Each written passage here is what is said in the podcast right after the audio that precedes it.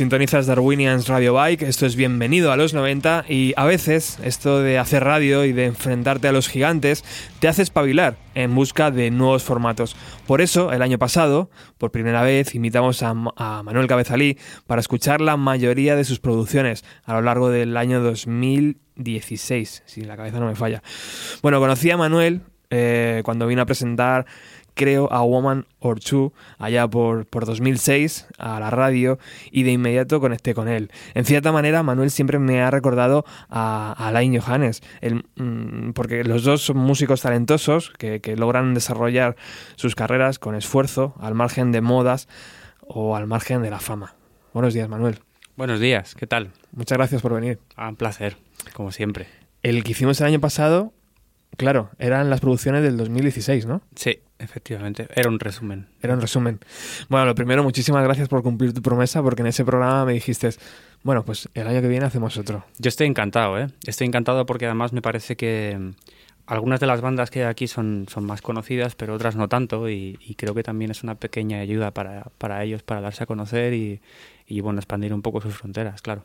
Bueno, para el que no, cono no lo conozca, que no creo que sea mucha gente, eh, si sintonizas el programa, Manuel está, ese, mm, ¿cómo podemos decir? Está liderando a Balina, mm. el, es la cabeza visible de, de Avalina, eh, pero también se dedica, pues eso, a producir, a ayudar a otras bandas a encontrar su sonido. Eh, y, y, eso es una parte importante de su tiempo.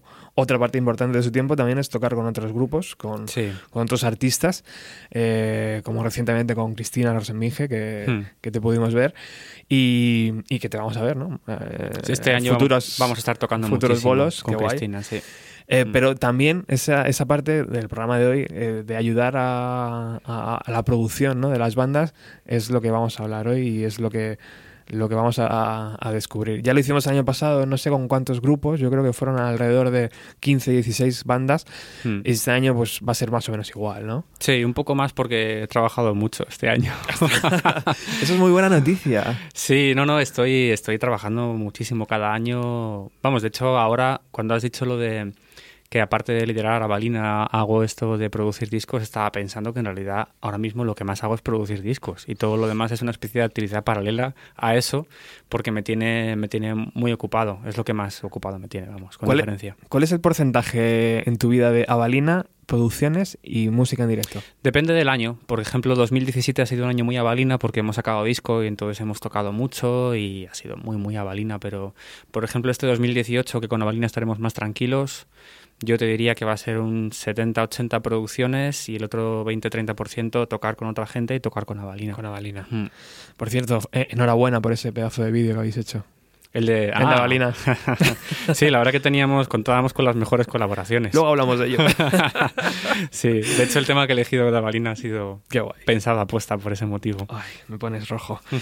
bueno, vamos a empezar con la lista porque no quiero que se quede ningún, ninguna canción fuera.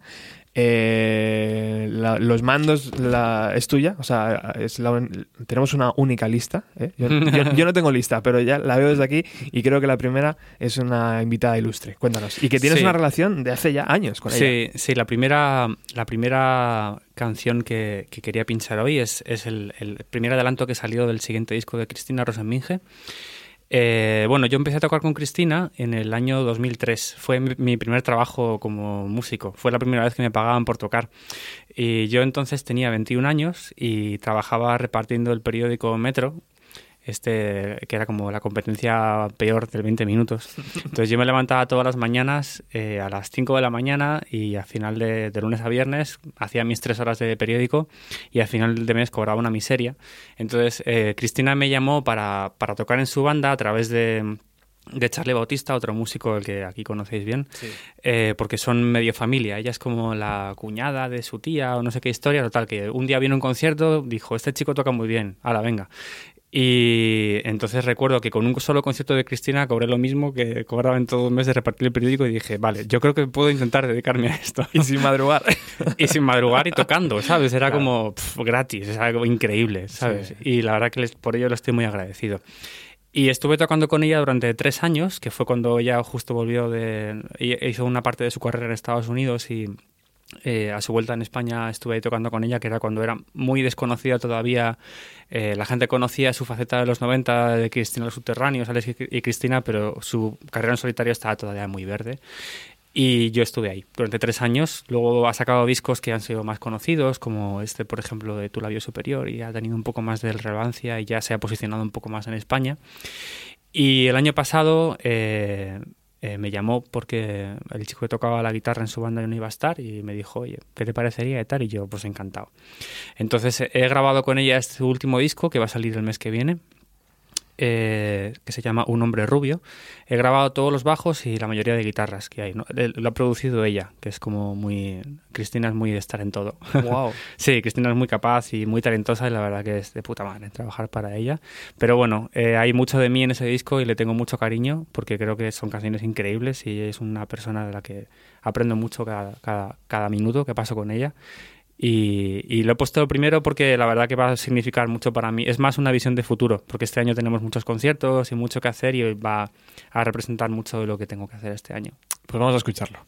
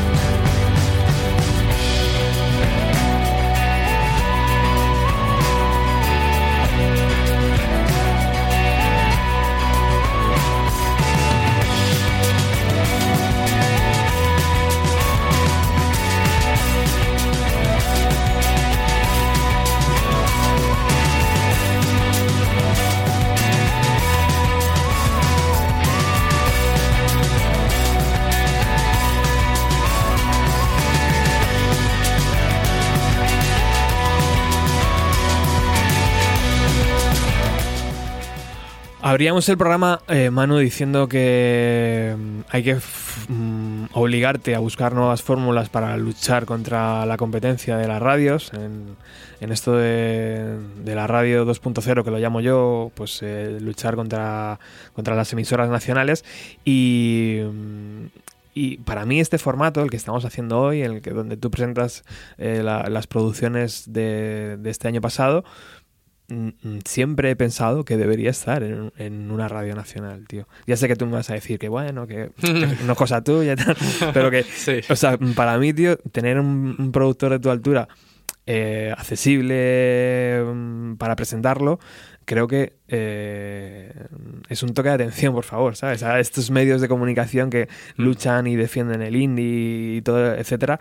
mm, Joder, lleva al productor y que te hable de cómo ha, ha sido, ¿no? Estos discos. O sea, es un Yo empujón. Creo que tienes razón, pero para eso como que haría falta que fuéramos eh, una, un país un poco más eh, como predispuesto a la cultura. Y me explico. Esto es información muy interna, en el sentido de que es muy interesante para la gente que de verdad le, le interesa la música, ¿no? Como escuchar cómo se ha grabado un disco, eh, tienes como... Es como la gente que ve documentales de música, ¿no? Es un poco eso. Pero, pero al final en las radios eh, ellos están muy pendientes como de las audiencias y, y necesitan como, como que todo suceda mucho más rápido y, y a, a la mayor parte de la gente no le interesa quién ha producido un disco. O sea, Mm. eso nos, eso nos gusta a los muy musiqueros y tal, pero... Pero bueno, son, son trabajos que, que están un poco más en la sombra, ¿no? Y a- le interesan a mucha gente. ¿eh? O sea, yo creo que podría, hay, que podría tener espacio seguro. De hecho, Internet está lleno de información de eso y de vídeos y de cosas que tienen billones de visitas, pero, pero también te digo que es un poco más a nivel internacional.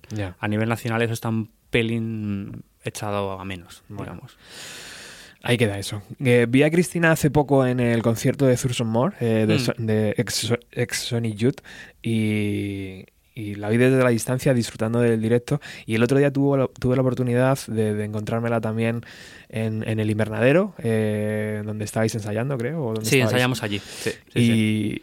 Y, y, y un escalofrío de esos, tío, que te recorre el cuerpo porque nunca la he tenido, nunca he tenido la posibilidad de saludarla en persona. Mm, Y, y, ¿sabes? De esto que te cuadras ante ella, Hmm. sin conocerla, quiero decir, ¿sabes? Con, Impone mucho. con sí. todo lo que has leído de Sí, ella, sí. con todo lo que has visto, la vi así como te tengo aquí ahora y dije, hostia, ¿sabes? Sí. Y me puse como recto, ¿sabes? Sí, pues si te digo la verdad, incluso a mí me pasa un poco eso con ella a veces. ¿Ah, sí? O sea, a mí me impone mucho Cristina. O sea, le, le tengo mucho cariño y, y creo que. Joder, la conozco hace muchos años, ¿sabes? Pero me sigue pasando, ¿eh? Que, que le tengo mucho respeto a su persona, a su música. De hecho, a veces creo que le tengo demasiado. Porque creo que, que como que a veces para tú tocar para alguien también tienes que perderle un poco el respeto. Sí. Eh, y, y a mí me pasa que, que no. y crear tu espacio, ¿verdad? También Sí, hay- crear un poco tu espacio, pero yo le tengo muchísimo, muchísimo respeto. O sea, entiendo que te pase eso. Mm. ¿Cómo es ella realmente, tío, de cerca? Eh, es una persona súper guay. Sí. Es muy inteligente, eh, tiene una conversación brutal. eh, es una persona que, que sabe muchísimo y lo tiene como muy, muy bien ordenado en su cabeza. Entonces es, es- Yo, vamos, te lo comentaba antes por ahí en privado, pero yo siempre que estoy con ella tengo ganas de sacar una libreta y apuntar cosas Apuntar que dice, todo. porque claro, eh, Cristina ya tiene una edad y lleva muchos años trabajando en la música y ha lidiado con muchas cosas y, y lo ha como clasificado en su cabeza, ¿sabes? Tiene como una teoría para todo. Es muy, es muy divertida, también tiene un sentido del humor excep- excepcional y la verdad que muy guay, muy guay. Bueno, 2018 va a ser un año, ¿no? Para, para verla en directo y, Sí, sí, sí, y sí. disfrutar de, de- Tenemos aquí en Madrid, por ejemplo, el 3 de marzo en Joyslava. Hacemos la presentación y tenemos Perfecto. también Barcelona en la sala Apolo y, y tenemos unas cuantas fechas más ya anunciadas, pero vamos, sí, tocaremos mucho. Qué guay. Siguientes invitados. Lázaro. Lázaro, Lázaro, el grupo de mi, mi persona favorita de este mundo. Wow. Eh, pues mira, este el Lázaro han hecho un EP este año que se llama RG, es como reggaeton, que es una es una es una, una cosa curiosa porque eh, Nieves, que es la, la líder de Lázaro, está obsesionada con el ritmo del reggaetón. El tum pa tum pa tum. Pero entonces era como yo quiero hacer música con el ritmo- del reggaetón, pero que no sea reggaetón, ¿no? Entonces todas las canciones de reggaetón tienen ese ritmo, pero luego tienen como, como esta cosa oscurilla. Y de ahí el, el juego de palabras reggaeton, que en inglés significa como, como apenado, destrozado, como, pero como en plan torn es como, como, no sé, como triste en el sentido dramático, ¿no? Digamos, un poco así atormentado y tal. Ujú. Esto lo ha producido Víctor Cabezuelo, de Rufus Day Farfly. De hecho, se escucha porque hay como más, más importancia en los teclados y menos en las guitarras, que es lo que, lo que pasaba cuando producía yo. Pero lo he mezclado yo, hemos hecho equipo. De hecho, queremos hacer una segunda entrega de, de esto de Lázaro ahora en verano y, lo haremos otra vez a medias. Eh, es, un, es una coproducción de Víctor y yo, sí, y la verdad que muy a gusto. Luego hablaremos un poco de eso, ¿no? Porque parece que el señor Cabezuelo cada vez está más presente, ¿no? En tu, en tu, en tu curro. Sí, sí, Cabezuelo, cabezalí, a tope. Venga, vamos con Lázaro.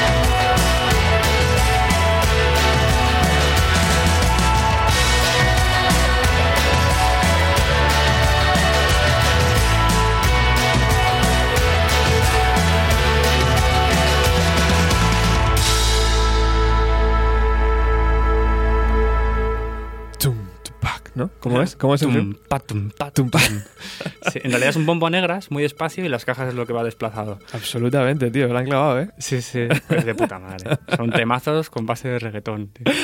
Oye, que haya sido eh, Víctor el, el que ha trabajado más con la banda es porque trabajar con Nieves a lo mejor no es tan fácil a la hora de, de decir, joder, a ver, eh, Mm, o, o no, o me estoy yo inventando la película y podías haber sido tú el productor directamente. Podría haber sido yo ¿Sí? perfectamente. Eh, de hecho, también lo he mezclado y, y bueno, lo he mezclado lo ya en casa con ella. O sea, quiero decir que... no, ya era, era, es una cuestión de, de apertura de miras, yo Mm. creo. O sea, eh, Sí, yo produje... salir un poco de- Sí, los dos primeros discos de Lázaro los he producido, eh, Fears y. Soles y Pingüinos.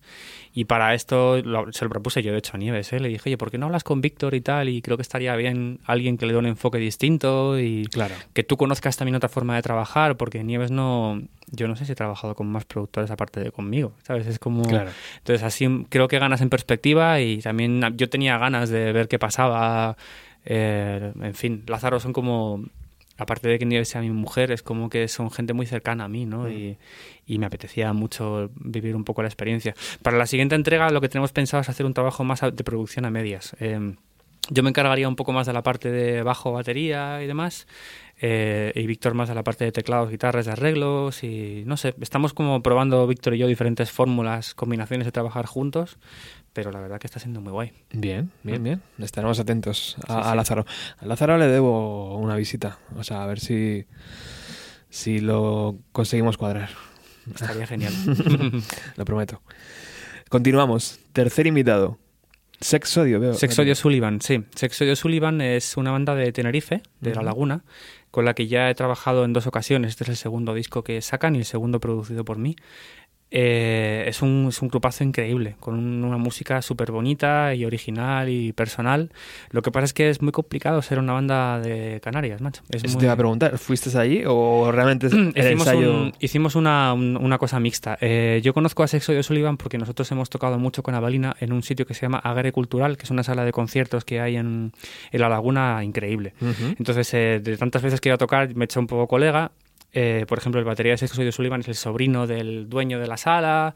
Manu, que es el cantante de- del grupo, es como muy cercano a todos, son como una gran familia. Claro. Y al final, pues nos hemos hecho muy amigos. Y lo que hacíamos era que yo me iba a Canarias a los ensayos y luego ellos han venido a Madrid a, a grabar al lado izquierdo. Y muy guay, la verdad que, que súper a gusto. Eh, son gente súper maravillosa, muy buenos amigos, muy abiertos a todos los cambios, a todo lo que les he propuesto siempre. Me tienen muy en cuenta, me quieren mucho, yo les quiero mucho a ellos. Qué guay. Y la verdad que este disco que se llama Ultramar es un discazo. Lo que pasa es que es lo que te comentaba, que para las bandas de Canarias es dificilísimo progresar. Eh, Circuito Mira, muy pequeño, imagino. Y, Pequeñísimo. Y cada vez que tienen que salir. a, claro. a la península es muy poco sostenible, es una Claro. ruina muy complicada. Además, ahí en Canarias en general no aprecian mucho lo que tienen. Es otra cosa que también me he dado cuenta, que no, no se respeta mucho a las bandas locales, se las un poco, se las ningunea un poco. Ujú. Sí, sobre todo a las bandas de rock y todo lo que no sea como salsa y cosas así. Ya. Y bueno, de hecho, mira, de, las, de la lista que he traído tengo tres bandas canarias. Estoy ahí haciendo una pequeña... Sí, no todas viven... O sea, de las tres hay dos que viven en Canarias, una que ahora viven aquí en Madrid. Pero, pero vamos, sí, al final he ido poniendo ahí también una semillita, aparte lo típico. Al final la música es mucho de conocer gente, contactos, boca a boca y... Qué guay. Pero muy contento. Aparte me, me flipa Canarias. O sea, es un sitio al que voy, aparte de para trabajar, también voy de vacaciones porque me, me encanta. Ahí coincidimos. Sí. Eh, voy a contar una cosilla. Hace un par de años estaba por allí dando una vuelta y sintonicé una radio. Se llamaba Monster FM, creo que se llamaba así. Y dije, uy, era en inglés completamente y el locutor parecía de la BBC y bueno, ponía música. Y decían, eh, si quieres eh, que te pongamos una canción, mándanos un número al número de WhatsApp. Entonces le envié, ¿no? Y me la puso. Y dije, hostia, qué guay. Ah. Entré en la página web y me fui hasta las instalaciones de la radio. Porque ah, ya sabes que a mí la radio, tío, me mola mucho. Claro. Entonces llamé a la puerta, tío, me abrieron y, y estuve allí un rato con ellos, tío, me explicaron que eran unos ingleses que se habían instalado allí, tío, y hacían su radio y, Sí. y en inglés y ponían su música y decía, joder, fíjate las colonias, tío, lo que, Sí. lo que es aquello, ¿eh? Hay, hay una comunidad muy, muy grande de, de guiris, en- tanto en Baleares como en Canarias. Bueno, en Baleares... Tenían, su publicidad, tío, tenían todo, ¿eh? Sí. O sea, era increíble. Sí, sí, sí. Yo les entiendo, ¿eh? O sea, yo si fuera jubilado de inglés, Bueno, ya ves. me iría muy tranquilamente ahí a Lanzarote. Vamos, seguro. Tranquilamente. Se vive súper bien. Bueno, vamos a escuchar a Sexodio. Sexo de Sullivan. Sullivan. Es que lo he apuntado mal, perdona. Vamos a ello.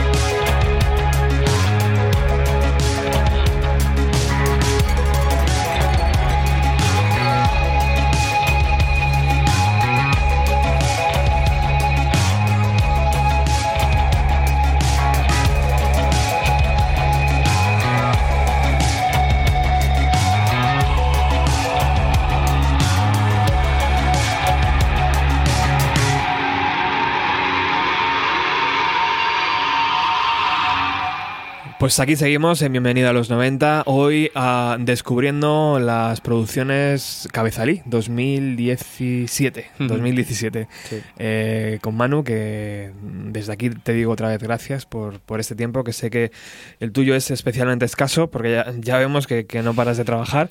Yo he flipado cuando he puesto todo esto en una carpeta. Cuando, el otro día cuando te mandé el WeTransfer dije, hostia, tío, todo lo que he hecho este año. sí. Y, y todo lo que vas a hacer, ¿no? Sí, sí, sí. O sea, bueno, de hecho... ¿Cómo ha empezado 2018? Cuéntanos. Ya- tenemos muy pocos días de 2018, pero ya imagino que hay dos tres proyectos, ¿no? Imagino. Ahí tengo todo completo hasta noviembre ya de este año, tío. Tengo muchísimo trabajo. Espabilar. El que quiera espabilar, porque fíjate cómo va este De hombre. hecho, me pasa a veces que me escribe gente y me dice, oye, que es que tenemos un disco, este grupo, tal, que queremos grabar, que en febrero, mes que viene, es como, pff, Imposible. si yo te contara. No, muy bien, la verdad que muy contento porque dentro de, lo que podría ser inestable ¿no? en mi trabajo autónomo productor, la verdad que en mi caso es todo lo contrario. Llevo muchos años trabajando mucho y muy bien y, y además con bandas que me molan. O sea, tengo como la posibilidad de decir que no a algo si no lo veo claro. y- Eso te quería preguntar, porque, eh, por ejemplo, si hay un grupo que nos está escuchando y tienen sus maquetas y tal, y dicen, "Oh, se lo voy a pasar a Manu. Hmm. Mm, a ver. eh, Bueno, yo, ¿cuál- soy, yo soy una persona muy abierta de mente, ¿eh? O sea, tengo, tengo gustos muy, muy, muy dispares y, y creo que puedo trabajar con casi cualquier músico siempre que te- tenga verdad en su música. O sea, no, no, soy, no, me, no me restrinjo a un estilo. O sea, creo que puedo grabar a grupos de electrónica, de música folk, de heavy metal. Me parece todo bien. O sea, si la gente lo hace bien, yo estoy dentrísimo de todo eso. Eh, donde no en- donde no comulgo mucho, las bandas que a veces les digo que no, tiene más que ver con gente que o bien está súper verde, o sea, que dices, igual deberíais ensayar tal y hablamos en un par de años. ¿no? Lo he hecho alguna vez y de, y de hecho luego ha pasado y ha, y ha funcionado. O gente que veo que tiene como demasiada ansia de éxito. Esa- con esa gente no comulgo bien, porque yo no me considero un productor de música comercial. O sea, no oriento mis decisiones estilísticas de cara a que esto funcione mejor o hombre, cuando veo un tema que es un hit intento por- como potenciarlo hacia que sea un hit pero no intento que todo sea un hit. O sea yo con las canciones hay grupos que vienen con estructuras largas psicodelia y a mí me flipa eso yo lo hago y no me preocupo de otra cosa. He conocido a productores que sí que recortan y piensan un poco más en lo que funcionan y me parece de puta madre pero yo no soy esa persona. ¿Hacia dónde está yendo el mercado, Manu? Tú que mm, tienes ahí el, la posibilidad de ver de, a tantas bandas, ¿hacia dónde va, tío? ¿Hacia, eh, yo qué sé, la electrónica o, o el rock progresivo? ¿Hacia dónde? ¿Qué, es, qué estás grabando más ahora? Mm, la verdad que hay mucho de todo. Eh, hombre, estoy muy en el circuito del indie en general. Lo que pasa es que el indie es muy amplio. O sea, es como. Es como Dentro del indie... uf. O sea, yo estoy viendo, eh, entre comillas, estoy viendo mucha electrónica. Sí, ahora para mucha gente eh, en los últimos años se vendió el ukelele y se compró un sinte, ¿no? Es un poco lo que hemos visto. Sí. Y son, eso yo creo que son como corrientes y modas. Ahora quizá todo el mundo está haciendo eso y, y supongo que los siguientes seguramente sean más bandas de rock, no lo sé. Así como más guitarrero, ¿no? Pero como, como que siempre hay un péndulo, ¿no? Estamos un poco, hay un vaivén de un sitio a otro y en- creo que pasan un poco en todas las artes, ¿no?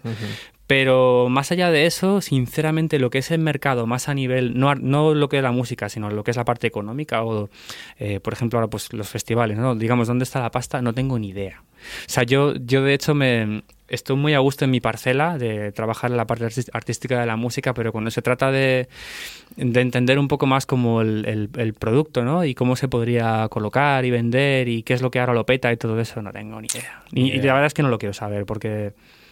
Eh, no sé, a mí me gusta mucho la música, la vivo muy desde dentro, yo me emociono escuchando tal y no quiero pensar más allá de eso porque si no creo que hay otras personas que les gusta ese Mm. trabajo y no soy yo. Y ya está, ¿no? Mm.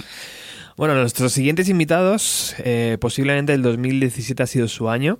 Creo que están en todas las listas ¿no? de los mejores discos nacionales. Ellos aparecen en, prácticamente en todas, en las primeras posiciones. Y, y bueno, pues eh, no hace falta presentación. Ya les pusimos en el año pasado en el Sí. Eh, y, y repiten, porque que realmente aquello fue un Sí, adelanto, ¿no? Claro, O- era un, era un adelanto del disco que sacaron luego en enero. Eh, y la verdad que era tan guay que lo, que lo traje igualmente porque quería que lo escucharais. Pero sí, sí, claro, Rufus y Firefly han tenido su año increíble. Ya venían un poco apuntando, pero es verdad que ha sido, ha sido muy grande y, y- y en cierto modo inesperado, pero yo soy súper feliz. el, de des- que- el despegue, ¿no? Ha sido Sí. el absoluto despegue. Sí, muy merecido, ¿eh? O sea, es una banda súper especial, que tiene mucho talento, un muy buen directo, que creo que es algo que, Mm. que también hace crecer a las bandas, ¿no? Que no solamente hagas buenas canciones, sino que la gente te vaya a ver en directo y se vayan pensando, joder, tío. Y se lo cuentan a todos los colegas y, y creo que eso lo están haciendo súper bien. No paran de tocar, Manu. Están tocando muchísimo. Yo, vamos, Estoy impresionado, cantidad de todo, o sea, de salas, festivales, además se meten en todo, todos los fregados. No dicen no a nada, ¿no? Imagino. O muy poco. Yo creo que ahora están empezando a decir que Ya no están cosas, empezando. porque yo creo que como a Víctor le veo mucho y le trato mucho, yo últimamente le veo muy cansado. Claro. Luego, es normal, es que está haciendo está haciendo su baño en muchas cosas, porque también yo le estoy liando mucho con esto de las producciones y empieza a ser bastante solicitado también con Claro, eso. Claro, claro. Y porque es un tío muy majo y muy talentoso y todo el mundo le quiere cerca. Es, es como, le quieres, le quieres, le quieres ahí. Y sobre todo que tiene un perro, tío. Y tener un perro exige mucho también. Sí, aunque también yo tengo entendido que el perro se lo come mucho más su novia. ¿eh? Sí, yo, creo también que- lo tengo entendido. Pero sí. bueno, la estrella del rock es que es así. Es una estrella, Víctor. Es, es como una, es como una especie de estrella y antiestrella de rock todo a la Sí, vez. sí, es sí, muy sí. gracioso. Sí, es verdad. Vamos a escuchar Magnolia.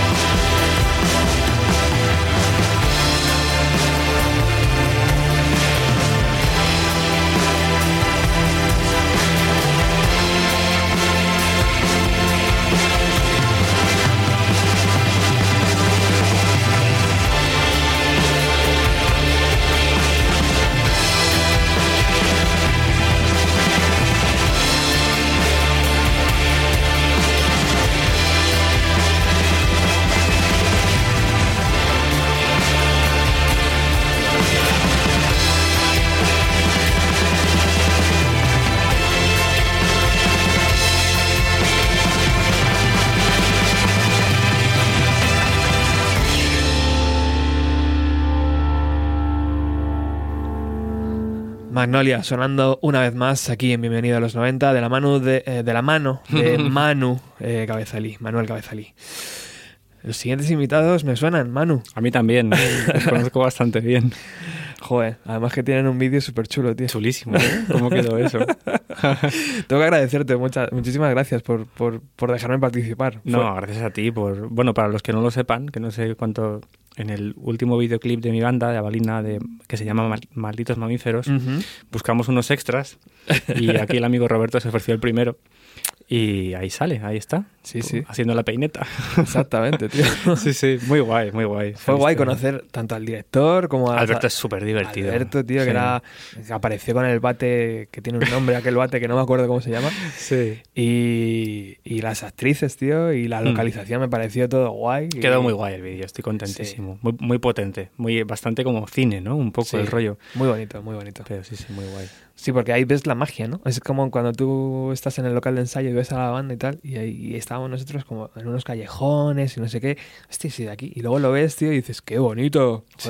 Qué bien hecho. Yo lo único que sentí, porque era que nosotros no fuéramos al rodaje, pero nosotros tenemos como un poco una ley desde hace ya muchos años de Balina, no vamos a los videoclips porque no queremos salir, no, no somos como una banda orientada de esa manera, y por otra parte los rodajes nos aburren mucho.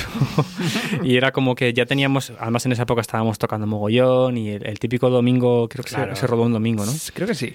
Creo que ese día estamos volviendo de gira o no sé qué. Era como, bueno, al final preferimos delegar en personas talentosas como Van Stockholm y, y que saquen adelante los videoclips y la verdad que muy bien, nos está yendo de puta madre con eso. Muy guay, la historia ahí de, de amor. Mm. Muy bonita. Eh, ¿y, qué, ¿Y qué va a ser de Avalina a partir de ahora? ¿2018 cómo se presenta para la banda? ¿Un poco de relax o...? Relax, relax, sí, sí. El, el otro día estuvimos hablando, eh, tuvimos nuestra cena de... No nos veíamos desde noviembre, que tuvimos el último concierto que fue en Canarias, precisamente, y estuvimos un poco hablando y hablamos de que queríamos proyectar un siguiente disco, pero con tranquilidad. Darnos un tiempo porque hicimos un poco la vista, echamos un poco la vista atrás y nos dimos cuenta que llevábamos como, no sé, 15 años sin parar. O sea, no habíamos tenido nunca un momento de parar. Siempre, si no estábamos componiendo, estábamos ensayando, si no estábamos girando. Los últimos años han sido, en, en 10 años, hemos sacado 6 discos con sus giras en medio y ha sido como... Este último disco ha sido un poco, nos ha, llegado- nos ha venido un poquito el cansancio, del cansancio físico directamente, ¿no? También tiene que ver con la edad, naturalmente, porque, bueno, yo soy el más joven de la banda y tengo 35, los demás tienen un poco más y algunos ya más de 40. Y, y bueno, pues eh, normal, ¿no? Ya te vas haciendo mayor y las, las palizas que nos pegamos los músicos son, son vamos, son de upa. Con, con los 25 años podíamos con todo, pero ahora ya empezamos a dejar el poder. Y, y es verdad que, que irte cada fin de semana y dejar a tu familia y no sé qué, pues, pues estamos un poco ahí, ¿no? Como queremos tomarlo con un poco más de calma, queremos hacer música y por supuesto, estamos en un momento musical súper bueno, ¿eh? Por otra parte, porque estamos muy tranquilos, no tenemos ningún tipo de ambición, hace- hacemos exactamente lo que nos da la gana y eso es lo más divertido que hay. Pero bueno, ahí este año se plantea con calma. Tenemos algunos proyectos bonitos. Eh, de los que aún no puedo hablar, pero hablaremos de ello dentro de poco y, Breve, no os y- preocupéis. y- y estamos muy motivados con eso. Vamos a escuchar Malditos Mamíferos.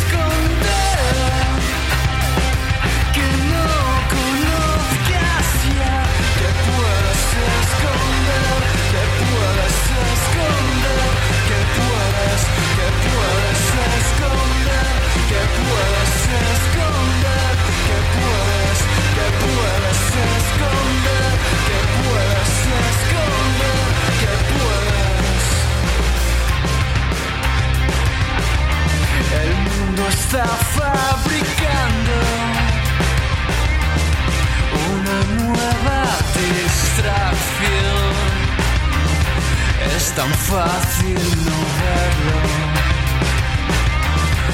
Es tan fácil confiar.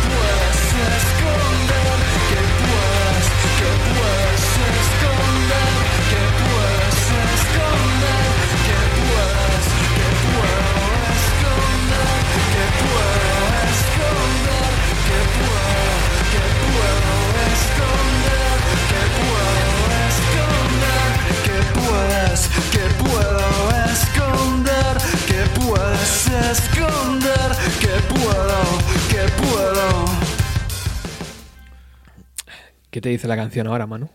Eh, pues se ha convertido en una de mis favoritas de, de este disco, porque mm, aunque en el momento de componerla no lo, no era, no lo era en absoluto, porque cuando, cuando estábamos componiendo Muerde de Sombra lo que, lo que yo buscaba todo el rato era romper con lo que habíamos hecho antes, y esta es una canción muy continuista ¿no? en todo el sonido de la balina. Pero luego con la, con la perspectiva de los conciertos y de repente cantarla en directo me he dado cuenta de que es una de las canciones que contienen más verdad de todo el disco, en el sentido de que la letra y cómo está cantada y lo que sentía cuando lo estaba escribiendo me era muy, muy cercano, muy personal. Que es algo que mm, cuando eres un adolescente atormentado te sale muy fácil, ¿no? Porque tienes como mucho tormento dentro y tal, pero cuando ya eres un adulto establecido, como soy yo, cuesta más, ¿no? Es como esa sacar la rabia y, Sí. y te pones más, te inspiras más en cosas que has leído por ahí o que has visto y tal. Y esta canción, sin embargo, me tocaba muy de cerca. Y la verdad que es... Joder, eh, el ah, misterio de la música, ¿no? Ya, El propio compositor no sabe lo que está haciendo. la aparta y es ella la que vuelve y... Sí, sí. Tú cuando estás dentro no tienes ni idea. Ni idea. O sea, no tienes ni idea. Por eso la gente quiere un productor en sus vidas. Claro. Para que le diga... Muchas veces, por ejemplo, con Víctor me pasa mucho esto, con Rufus. Realmente no estoy tampoco afectando tanto al resultado final, pero sí le estoy diciendo... Ese estribillo es de puta madre, esta estrofa un poco menos, ¿sabes? Como dándoles simplemente una un, un poco un espejo, ¿no? De lo que está haciendo y animándole y, y ese es un poco, básicamente. Es sano, ¿no? Para el que está dentro del proyecto que alguien Sí, le dé un poco de luz. Sí, totalmente. Bueno, pues estaremos atentos a nuevas eh, informaciones sobre Balina. Continuamos. Adrede. Mira, Adrede es un, es un proyecto, esto que va a sonar es un adelanto de, de su próximo disco. Guay.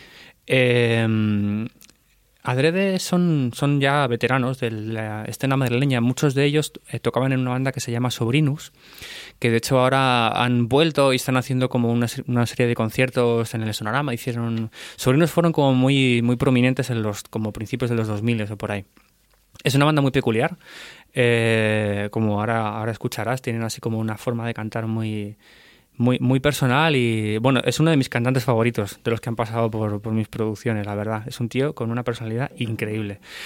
Y no sé muy bien cuándo van a sacar el disco porque como están ahora con lo de Subrinus y además son tíos ya tirando a mayores y con todos con hijos y con vidas, pues lo toman con calma. No tienen prisa. Pero también pensé que si les, si les pinchábamos hoy, igual les dábamos un toque para decirles, tíos, en plan, venga, venga, ¿sabes? Vamos a sacar este disco porque la verdad que es un discazo con canciones muy redondas. Pues venga, vamos a escucharlo.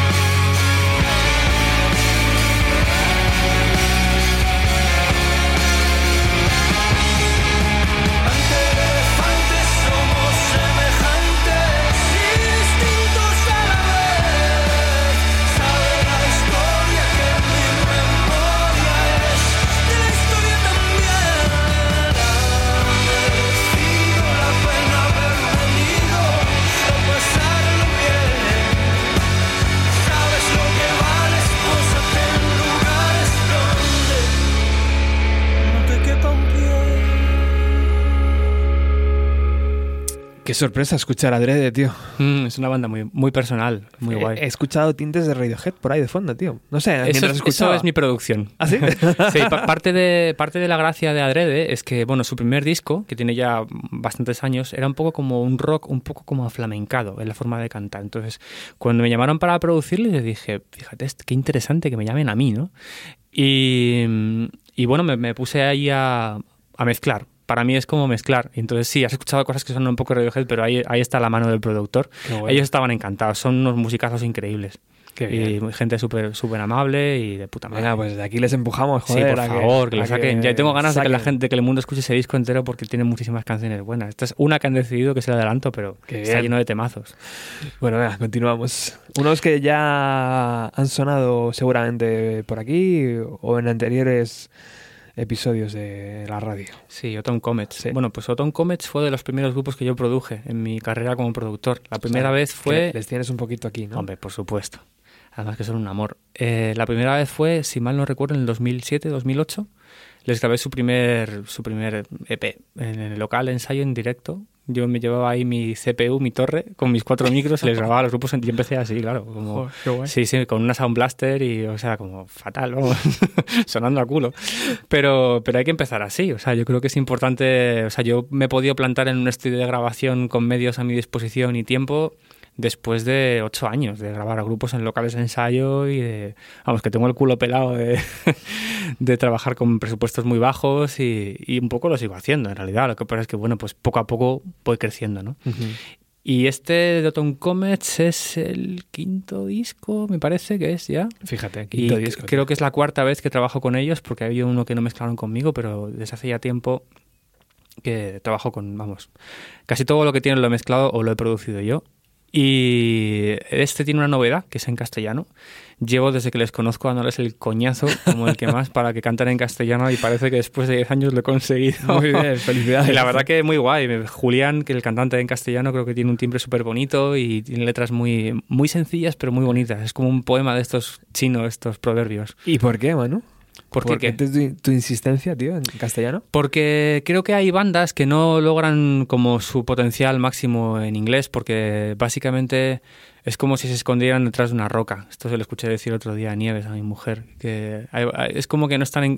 Hay bandas que sí, ¿eh? hay bandas que cantan en inglés y que sí que se expresan totalmente y en ese caso lo respeto, pero hay bandas que no, que siento que es una especie de herencia mal entendida de todo el anglosajón y que harían mejor en traducirlo a su idioma y expresarse por ahí. Para mí, Autumn Comets han pegado un salto brutal con esto.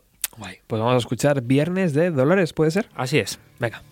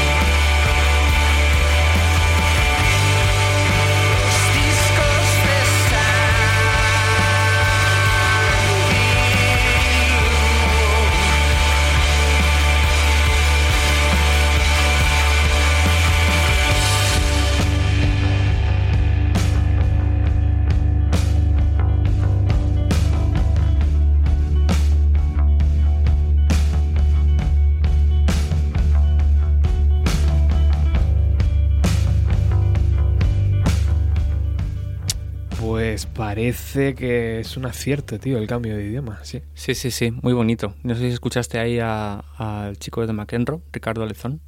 Hizo una colaboración que le quedó muy, muy sentida, así como es él, muy bonita. Pero sí, es, es muy guay. Estaba en Autumn Comets. Eh, yo me pongo mucho su disco en casa por placer, la verdad. Pues lo recomendamos desde aquí. Siguiente invitado. Gut Derby. Gut Derby es el. Bueno, los viste el otro día teloneando a, a New Day. Ese, Sí. Gut Derby es el proyecto. Yo conozco a. Bueno, se llama Antonio. El, el, es el proyecto de Antonio.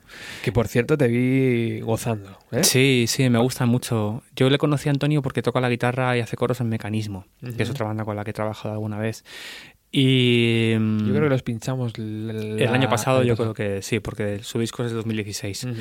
Y Antonio es, un, es una persona mu- muy especial. Hace una música muy, con mucha, mucha personalidad, tiene una forma de cantar súper bonita. Y, y bueno, ten- tenemos hablado este año volver a hacer algo juntos, alguna cosilla. No sé muy bien porque él es muy cambiante.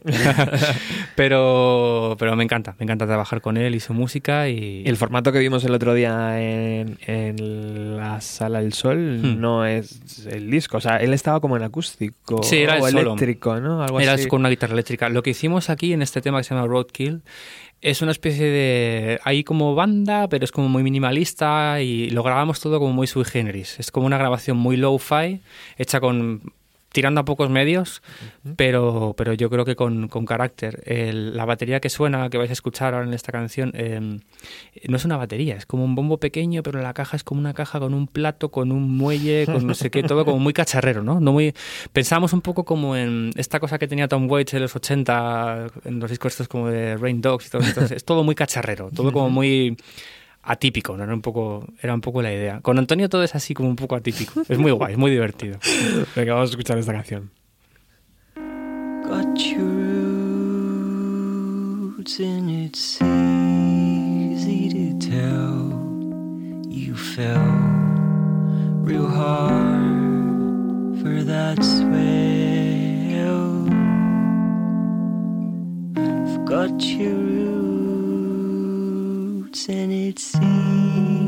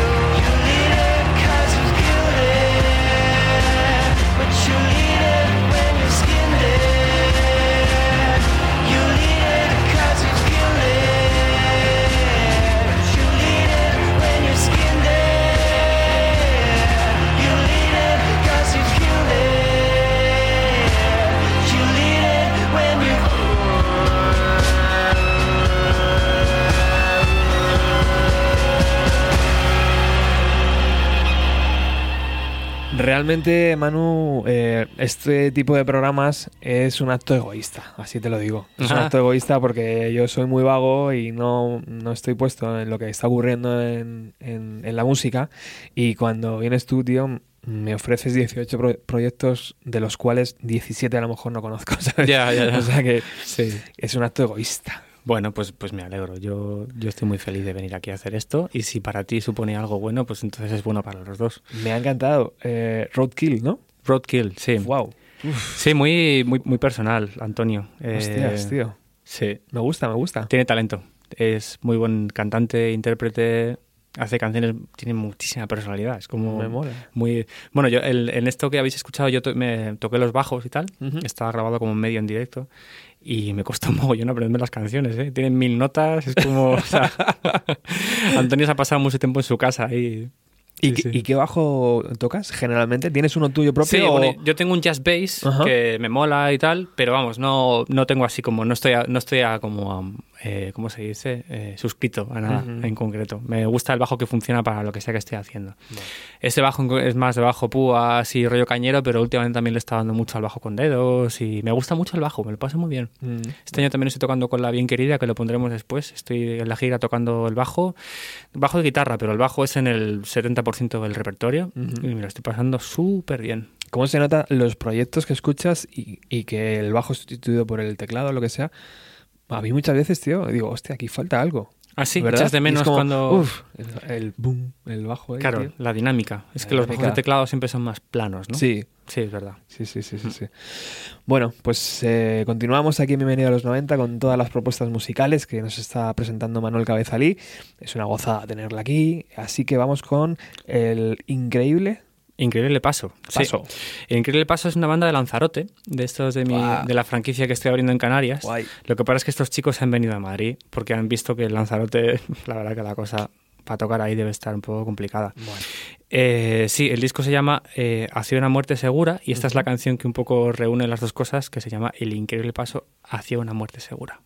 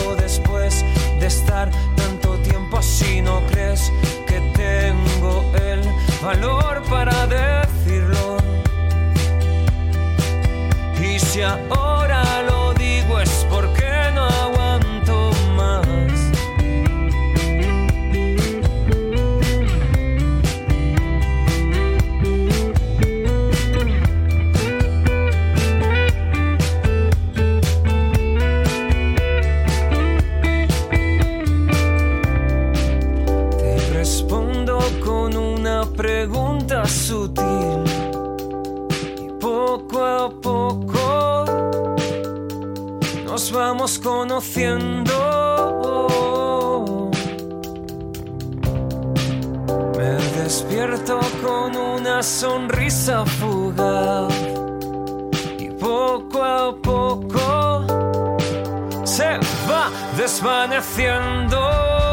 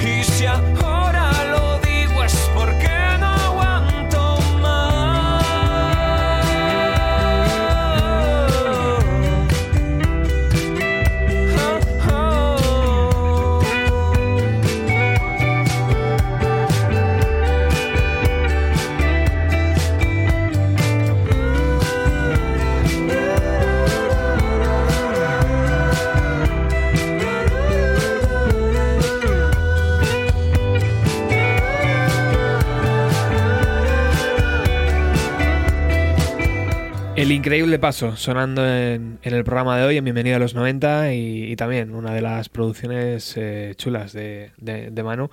Eh, ¿Sabes? Están en Madrid y imagino que, claro, van a cuchillo, ¿no? O sea, van Sí, a, a muerte ahora, a todo. Bueno, hay un miembro, Dani, el, el- el guitarrista que está viviendo en Lanzarote y que va un poco viajando y Ajá. tal, con esta cosa que tienen los canarios de descuentos en los vuelos. Claro, claro. Pero, pero sí, sí, están, están a tope. Vamos, el, el disco salió hace relativamente poco y, y están trabajando están trabajando duro. Es un disco muy bonito, eh, canciones muy variadas. Me costó mucho elegir, la verdad, una, porque mm, son muy distintas entre sí. Es un primer disco de una banda que siempre sucede mucho esto de que es una especie de compendio de todo lo que han hecho en los últimos años. Y son, en el caso de estos chicos, son muchos años. Y elegí esta porque me parece muy bonita y porque me parecía que era un poco diferente dentro de la playlist y tal. Pero la verdad que tienen muchísimos temazos y canciones que además creo que son como bastante pegadizas y como que pueden funcionar fácilmente. Qué guay.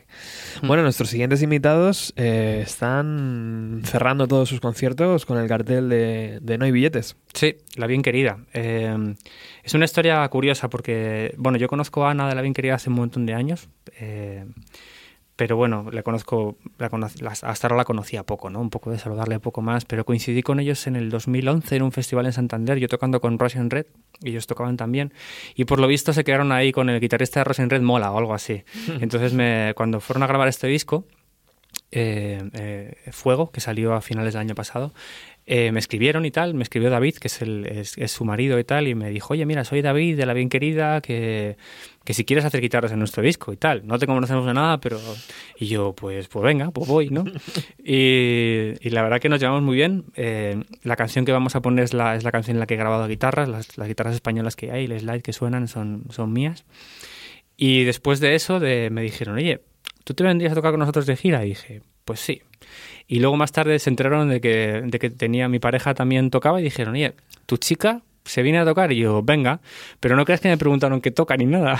es como, pensaron, si este es majo, seguro que su mujer también lo es, así que a que se vengan. Son así como gente muy relajada. Y eso es lo importante al fin y al cabo, ¿no? Son de puta madre, son, son gente estupenda, la verdad que estamos pasándolo muy bien. Qué guay. Hicimos la presentación del disco en la sala BAT en, en diciembre y efectivamente fue sold out. Y luego la sala Apolo al día siguiente fue sold out y de momento va, va súper. maravilla. Está yendo muy bien. El disco es muy, es, muy, es muy chulo, tiene canciones muy buenas. Ana es una gran compositora. Hemos hecho un directo muy bueno, yo creo, hemos ensayado muchísimo para, para, hacer, para hacer ese directo, pero creo que es un directo de mucha calidad y, y como tiene muchos discos es muy variado, eh, hay como muchos registros. Hay un tema que es como una especie de rumba, otro que es como un reggaetón, Qué guay. luego está el, el techno indie, esto que hacen a veces ellos, y, y luego que también canciones como muy bonitas como, como esta que va a sonar ahora. Fuerza mayor. Eres aún mejor que la morfina del hospital. Eres la sangre de mis venas.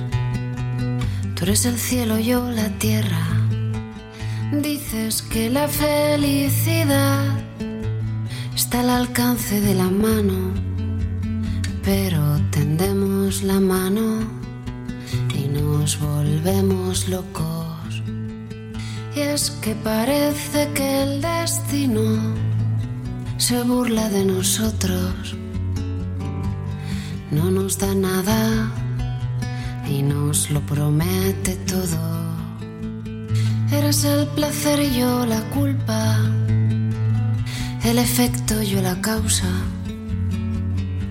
Mi mundo puede cambiar en un día si tú te vas.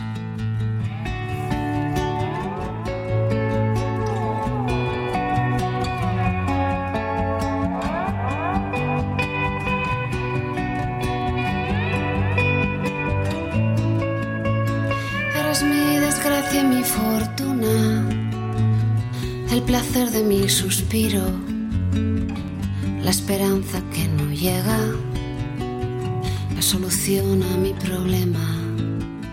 Quiero ser como esa canción que tienes siempre en tu cabeza, que te acompaña si estás triste.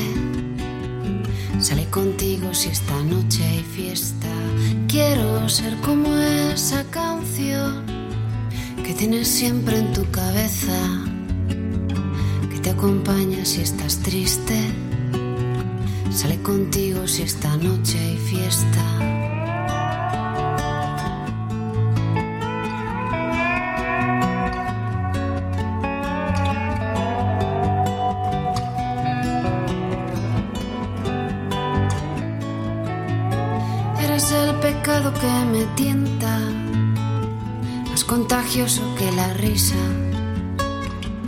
Si existe la eternidad, te volveré a querer allí. Si existe la eternidad, te volveré a querer también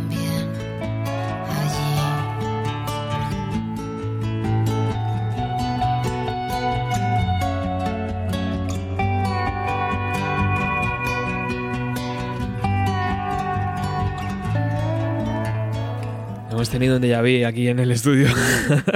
¿Se dice déjà vu? No sé. No sé, yo sé que se escribe de Déjà pero, nunca sé cómo pronunciarlo y quedar bien, la verdad. Porque Manu eh, tenía la sensación de que la canción había acabado, ¿no? Es que sabes lo que pasa, que la versión en directo, me acabo de dar cuenta, Termina antes. termina antes, sí, Claro. cuando dice te volveré a querer allí. Es un también". final diferente al disco que muchas veces pasan en los Y directos. Ana siempre acaba ahí y entonces todos acabamos. Pero me acabo de dar cuenta que en el disco es más largo, que se, que se está comiendo como una estrofa. La bien querida. Bueno, Sí, sí. un proyecto interesante. Seguimos. Última experiencia. Pues mira, última experiencia eh, es una banda bastante mítica de aquí de Madrid, de rock, rock bastante añejo y bastante clasicote. Y es otro de esos trabajos que me hace mucha ilusión que me llamen para producir porque está estilísticamente un poco fuera de- lo que suele ser mi rango, ¿no? Y bueno, me llamaron, me dijeron, queremos hacer un single que tiene como una onda un poco diferente, hemos pensado en ti porque, yo qué sé, porque eres un productor menos del- de lo que ellos suelen trabajar, ¿no? Que es un poco un rock así más clásico. Y bueno, luego de hecho me, llamaron para, para seguir haciendo canciones porque creo que les gustó, pero, pero ya no, yo no estaba disponible para las fechas que ellos querían, que es una cosa que me pasa mucho. Y les he re- redirigido a Isaac Rico, que es el técnico de sonido que, trabaja con Avalina, que es muy de la onda y se han llevado muy bien, están ahora grabando su siguiente disco y creo que está quedando de puta madre. Isaac además es más es muy afín a lo que ellos hacen y estoy seguro de que está funcionando muy bien. Pero bueno, hicimos esto, que lo grabamos ahí en Estudio 1 en un día, hicieron un videoclip también con la grabación. Y la verdad que fue una experiencia genial y ya te digo, muy, muy contento de, de trabajar estilos distintos y con gente abierta de mente como ellos y muy buenos músicos además. Qué guay. Pues vamos a escuchar este tema. Ahora me siento mejor.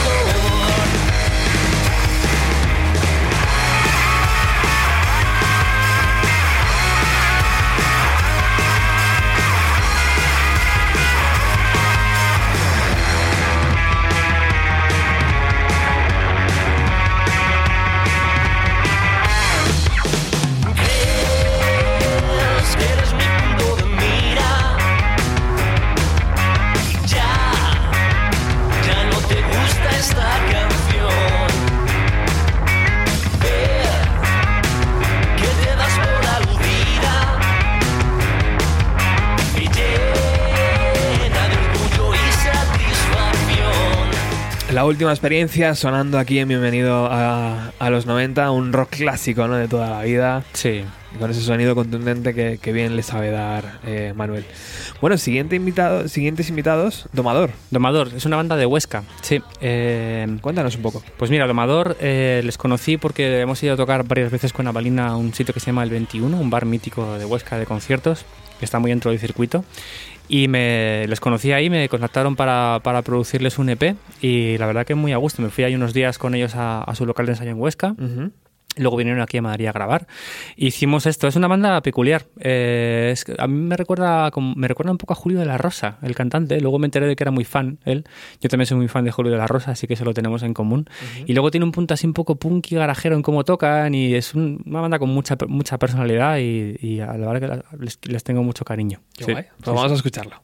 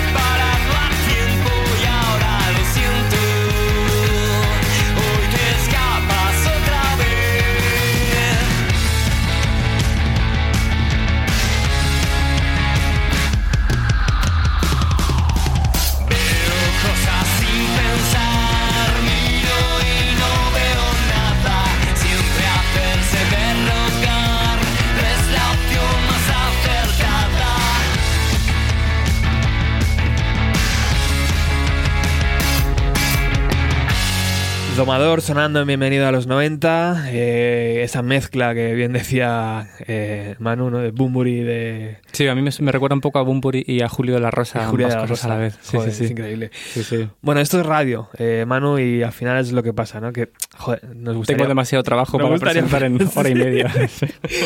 Así que algunas cosas se van a tener que, que quedar fuera. Sí, bueno, voy a mencionarlas brevemente. Eh, Sí, por favor. Cosas que, que, bueno, que, que estaban en la lista y no me da tiempo a poner. Eh, tenemos a Penny Necklace, que ha sacado su disco se llama La Luz, producido también por Víctor Cabezuelo, eh, que han hecho un disco maravilloso y complejo y arriesgado y la verdad que es un... Bueno, en fin, ¿qué voy a decir? Valentía pura. Tenemos también a Gimnástica, que es otro ejemplo de... Es, es un adelanto, Gimnástica. Eh, estamos ahora acabando de mezclar su disco, también está producido por Víctor y mezclado por mí, así que Ujú. quizá podemos hablar de ellos el año que viene. Perfecto. Y tenemos también a Mento, que es una banda también de La Laguna de Tenerife, mi tercera banda canaria del año, Qué guay. que en este caso les he mezclado su- sus algunos singles que, para que van a componer un siguiente disco.